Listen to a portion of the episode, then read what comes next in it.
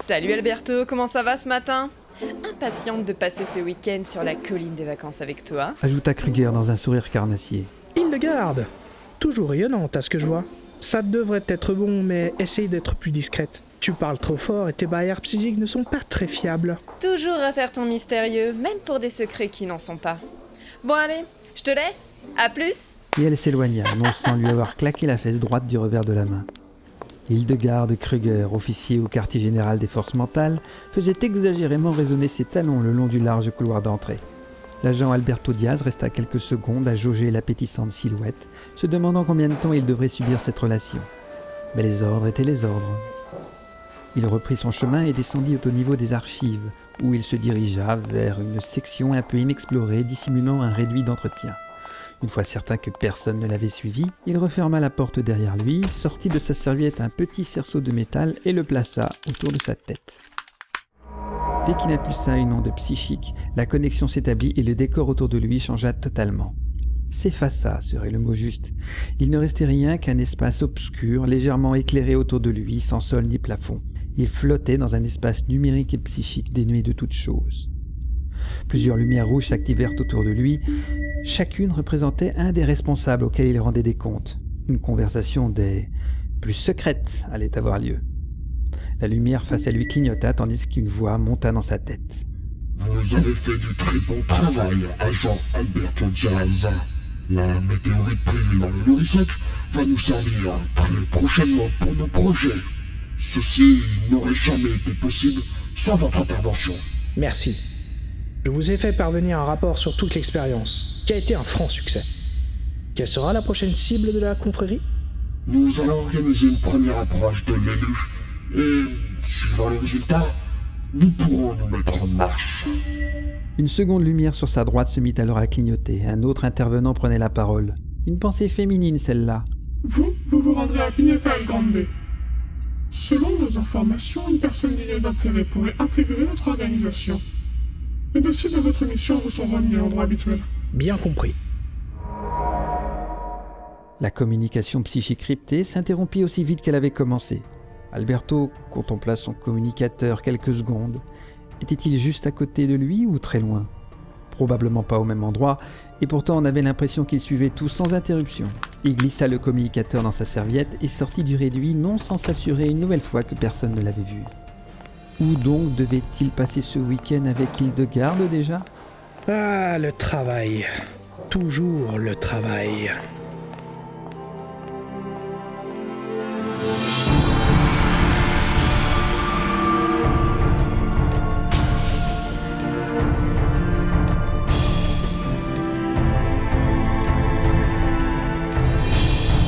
Force mentale, une série de Universe. Précédemment, dans Red Universe. C'est là que ta volonté se brise. Là que tu perds ce qui faisait de toi un être à part entière. Ce lieu, cette fille, c'était... Mais Allah Oui, mon grand loup. répondit la voix de Calandre Auré. Ce fut un tout autre timbre qui reprit, celui qu'Angilbe n'avait plus entendu depuis si longtemps. Ne suis-je pas le meilleur moment de ton existence? Red Universe, chapitre 29.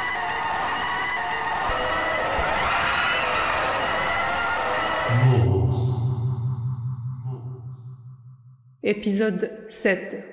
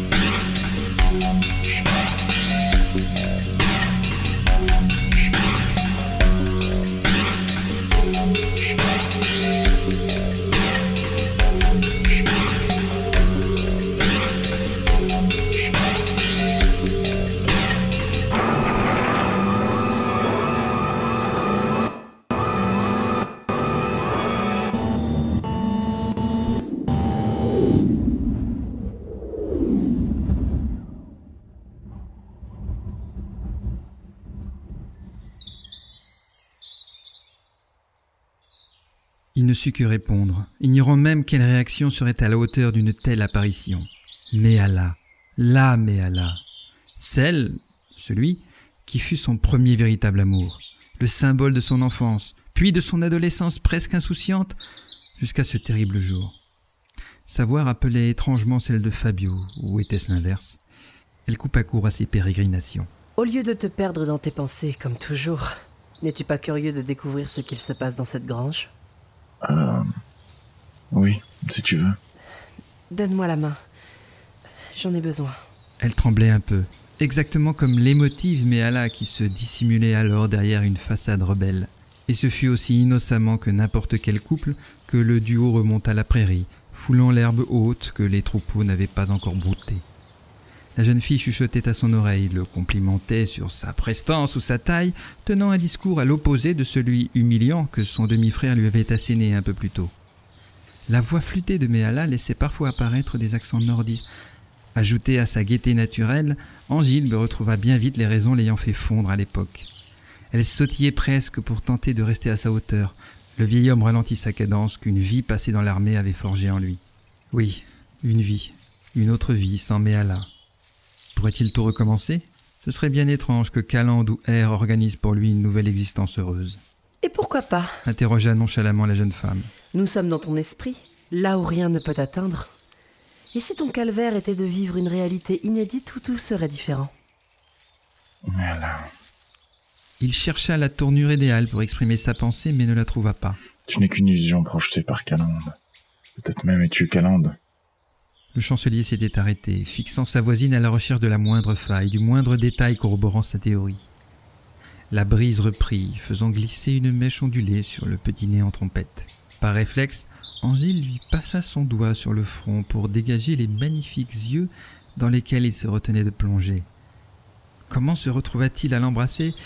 Il n'en savait rien, sinon que la passion le débordait tel un fleuve lors d'une crue d'été.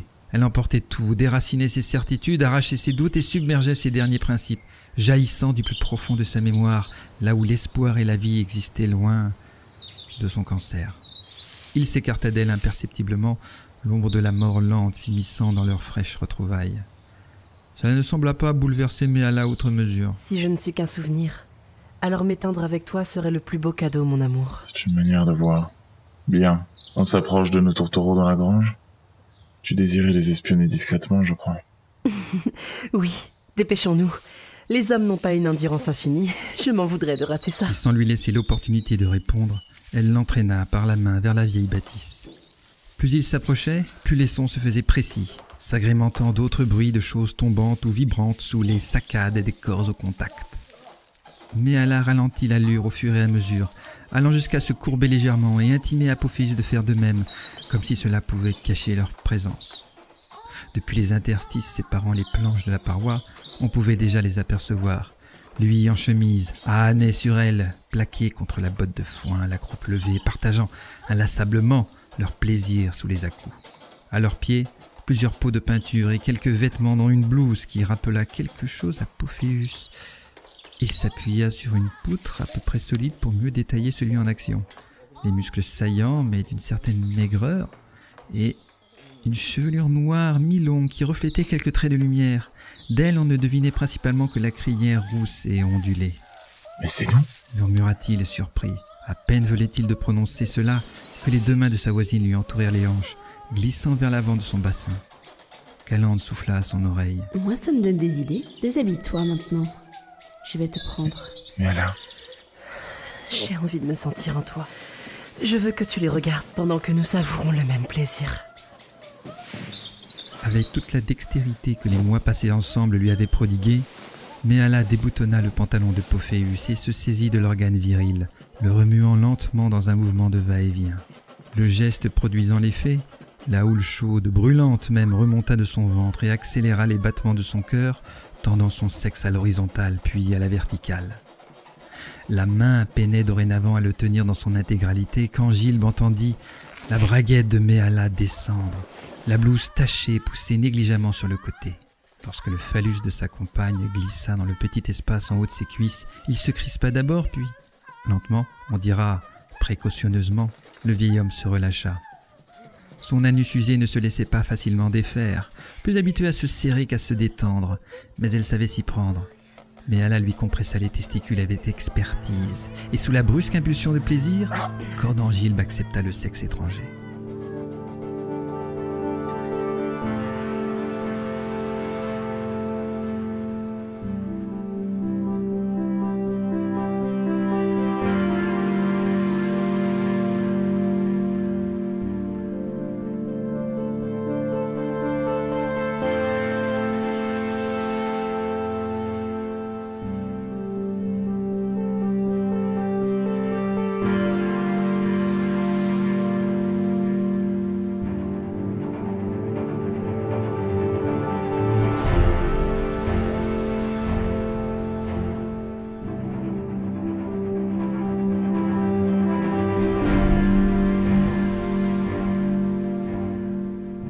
Ce fut lors de leur premier émoi que la transidentité de Mehala lui fut révélée. Elle la lui avait avouée à la dernière minute, comme lorsque l'on présente ce que l'on a de plus précieux à un ami, le plus intime des trésors que l'on dévoile enfin à une personne. Cela n'avait pas arrêté Angilbe, ses sentiments dépassaient de loin tous les préjugés ou l'homophobie de son père. Non, cela ne l'avait pas arrêté à l'époque, et cela ne l'arrêterait évidemment pas aujourd'hui. Chaque chevauchée de l'angilbe jeune se répercutait dans l'angilbe vieux, qui répondait en serrant les lèvres à chaque cri de l'autre Méala. Les deux couples faisaient l'amour à l'unisson. Le second duo mimait-il le premier dans une vaine tentative de rattraper un passé perdu? Je n'ai rien à rattraper. Moi. Lâcha Méala entre deux coups de boutoir. Non, je le... Ah Ah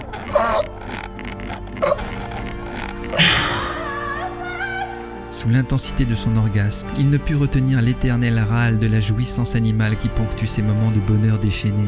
Mais elle hurla également, la tête dans son épaule, alors que son sexe s'élargissait soudain pour se répandre au fond du vieux fessier offert.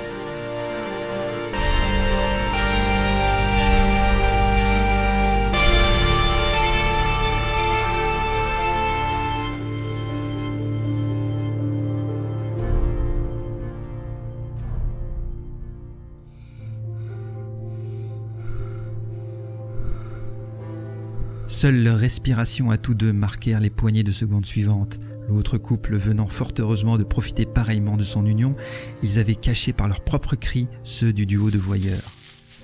Lentement, dans un mouvement synchronisé, ils se laissèrent glisser dans l'herbe, à genoux, terrassés par la puissance de leur plaisir réciproque. Le sexe de Méhala s'extirpa doucement de l'intimité d'Angilbe alors qu'elle se lovait contre son avant repu et heureuse. Celui-ci reprenait son souffle, confirmant d'un coup d'œil rapide que les espionnés ne s'étaient rendus compte de rien.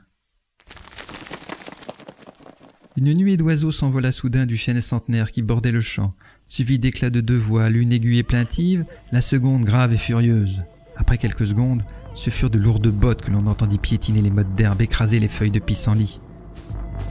Non, pas encore ça murmura Angile en se redressant, mais une main ferme le retint accroupi.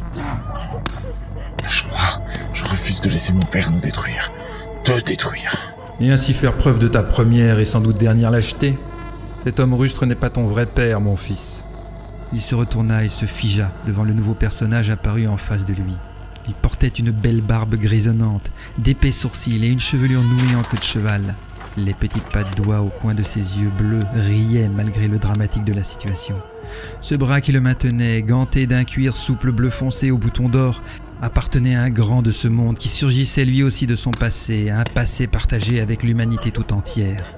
Les cris et les hurlements de douleur fusaient de la grange, alors que Méala combattait sans espoir le soldat à la retraite et père adoptif d'Angilbe qui la frappait sans retenue avec un manche de pioche.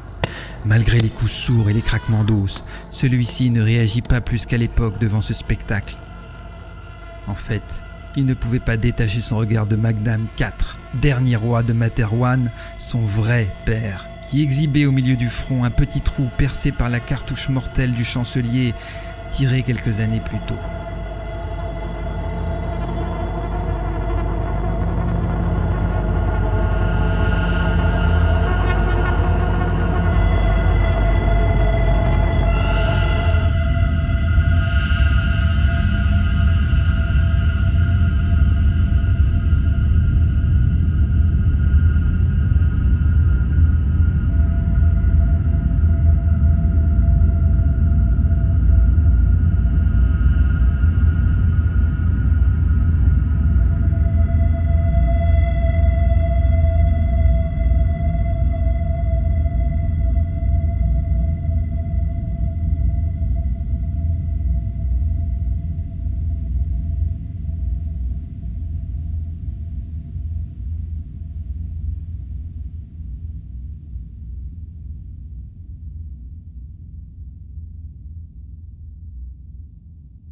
Red Universe.